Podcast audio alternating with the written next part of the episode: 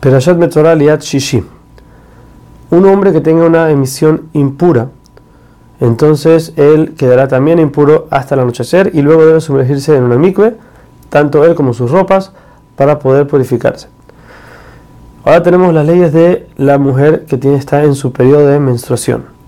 Cuando la mujer entra en periodo de menstruación, quiere decir que ve sangre, entonces se impurifica por siete días. No importa si sigue viendo sangre o no sigue viendo sangre el séptimo día tiene que sumergirse en la mikve y se purifica. Todo tiempo que no se haya sumergido en la mikve, tiene las leyes de, impureza como el zav. Quiere decir que cualquier cosa que ya toque se impurifica.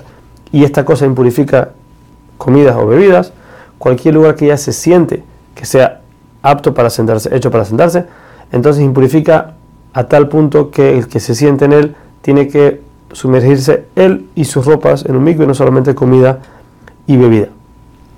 Ahora, una vez que pasan estos siete días, la mujer ya está pura, cuando una vez que va al mikve, pero entra en 11 días en los cuales existe la posibilidad de que hay una también tipo de enfermedad en el ciclo de ella que se llama Zava.